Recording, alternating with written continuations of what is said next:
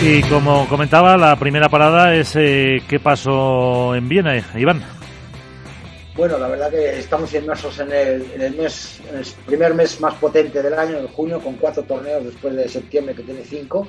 Eh, en Austria, pues eh, vimos un torneo también en la parte femenina, como siempre, y me encanta decirlo, con sorpresas, ¿no? Eh, la sorpresa esta vez llegó por una jovencísima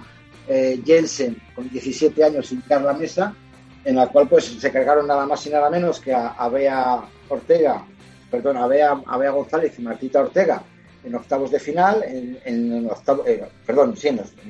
octavos de final, en cuartos de final eliminaron a Talabana de Araujo y bueno, ya cayeron eh, con honores, por decirlo de alguna manera, y con, con, la cara bien alta en semifinales entre, entre, Ari Sánchez y Paula José María por 7-5, 5-7, 5-7, que creo que fue para mí el partido del torneo. Y bueno, pues consiguieron meterse en la final las número uno y las números dos, con que decir que, vamos, Gemma y Ale tuvieron más o menos un camino tranquilo, no perdieron ningún set, eh, cedieron aproximadamente solo 10 juegos en, sus tres primeras rondas, pero en la final se encontraron a una Ari Sánchez y una Pablo José María tremendas, sobre todo Pablo José María, en el que me tengo que tragar mis palabras, igual que la semana pasada la dije a, a Pablo José María que la veía a veces precipitada y, excesivamente eh,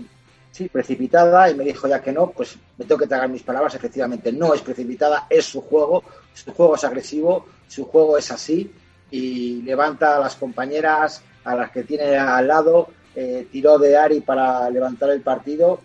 creo que fue merecida MVP del torneo y bueno, pues ganaron a, a y Salazar en 4-6, 6-4, 6-3, lo que hace que las coloca como número uno del Reigns. Eh, siempre hemos dicho que el pádel femenino está muy igualado y hemos visto que ahora, pues eh, en el Reigns del año 2022, pues se han colocado Pablo Ayari como número uno y bueno, en este torneo de Francia ya no, porque ya estaba hecho el torneo de cuadro, pero me imagino que para el Máster de Valladolid, que empieza este próximo fin de semana, las tendremos que ver como número uno del cuadro. Eh, en la parte masculina, bueno, pues eh, los número uno, Galán y Lebrón, tuvieron un camino también más o menos tranquilo, no cedieron muchos juegos. El, partido más complicado quizá fue el de octavos de final contra Fernández y Diestro, 6-2-7-5, y se llegaron a, la final, que es lo que supuestamente era de esperar, era una pista más o menos lenta, que también salía. Eh, no parecía que, la, bola saliera, pero estos tíos, Galán y Lebrón, las hacen sacar desde, una pista en el Polo Norte. Por la otra parte del cuadro, Sancho Gutiérrez y Tapia se encontraron con un regalito en el primer octavos de final que no pudieron jugar por la lesión de Lucas Bergamini, que le mandamos un abrazo y que se recupere pronto. Y luego, pues tuvieron un partido bastante duro, lo estuve yo viendo en cuartos de final contra Mike Yanguas y Coque Nieto, que ganaron en dos tiebreak 7-6, 7-6, con muchísimo sufrimiento, se lo pudo llevar cualquiera de las dos parejas. Y bueno, en semifinales se encontraron de nuevo con, su pareja habitual de baile este año, que es Navarro Dineno, y esta vez 7-6-6-1, demostrando una superioridad en el segundo set realmente increíble. Me encantaría comentar la final. Yo creo que ha sido la final más extraña que he visto yo en mucho tiempo, pese al buen juego, ¿no? Es raro ver un tanteo eh, de este tipo. Recordar a los oyentes que Tapia y Sancho ganaron 6-1 en el primer set, desaborando totalmente a Galán y Lebrón. No sabemos lo que pasó en el banquillo, pero de repente les devolvieron un 6-0. Fue realmente espectacular la reacción de los número uno, con presión, no sabiendo defenderse Tapia ni Sancho sabiendo por, dónde meter la bola. Y luego ya en el tercer set, que fue cuando más o menos se equilibraron las, las, las palas, por decirlo las espadas, un tiebreak brutal, tremendo, eh, hizo que Sancho y Tapia se llevaran su tercer torneo del año, 7-6, y, bueno, iguala muchísimo la, la race de este año. Eh, eso es lo que pasó en eh, Viena. Ahora se van a Toulouse, previa escala por París. están jugando en Toulouse, ya se están jugando las previas.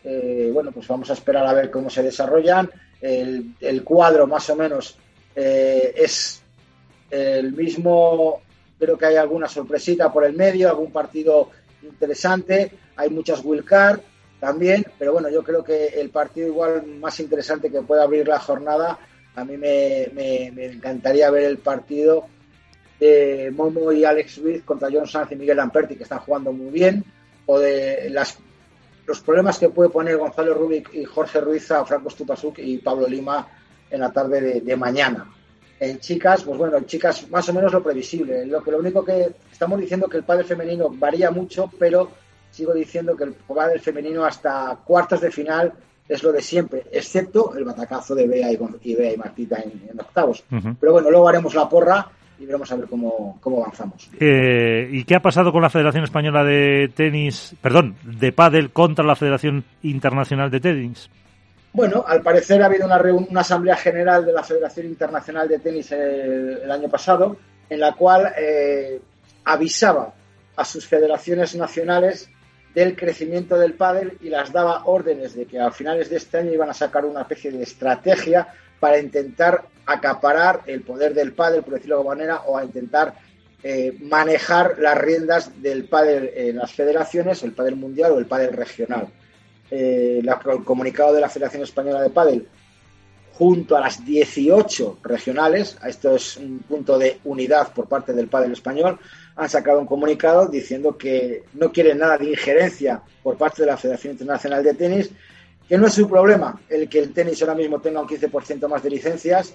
y que, por supuesto, tiene, apoyan a la Federación Internacional de Pádel en la gerencia del pádel internacional e insta a la Federación Internacional de Pádel a poner condiciones para ser miembro de la asociación de la Federación Internacional de Pádel. Quiere decir que una federación de pádel que esté integrada en la de tenis no tenga voto, sí tenga voz, sí pueda permitirse entrar en la asamblea, pero que no pueda eh, tener voto en esa, en, esa asamblea porque al fin y al cabo no, no es de recibo que una federación de tenis pueda decidir dentro del mundo del pádel.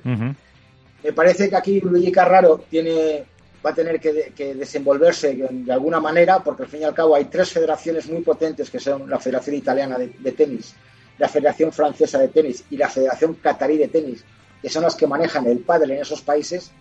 Y al fin y al cabo se ha celebrado el, el, Mayor de Italia, se va a celebrar el de Roland Garros y, y la Federación de Qatar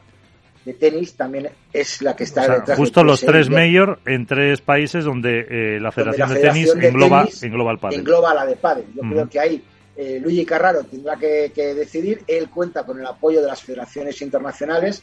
y tendrá que hacer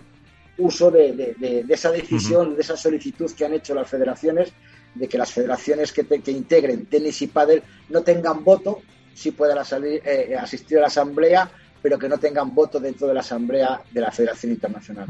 Y por último, un apunte de la Federación Catalana.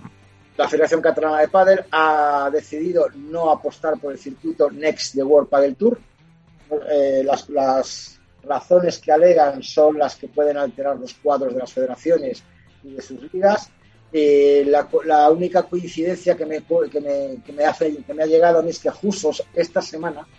cuando han anunciado la Federación Catalana que no van a hacer los Next de World del Tour, estaba Luigi Carraro por Barcelona. No sé si tiene alguna casualidad o causalidad, pero no ha coincidido ese hecho.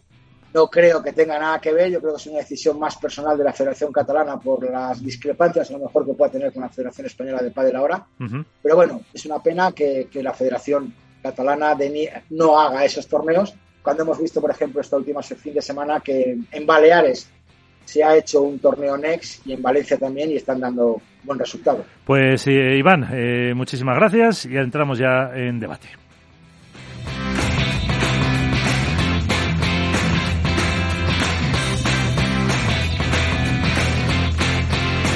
Esto es Padel.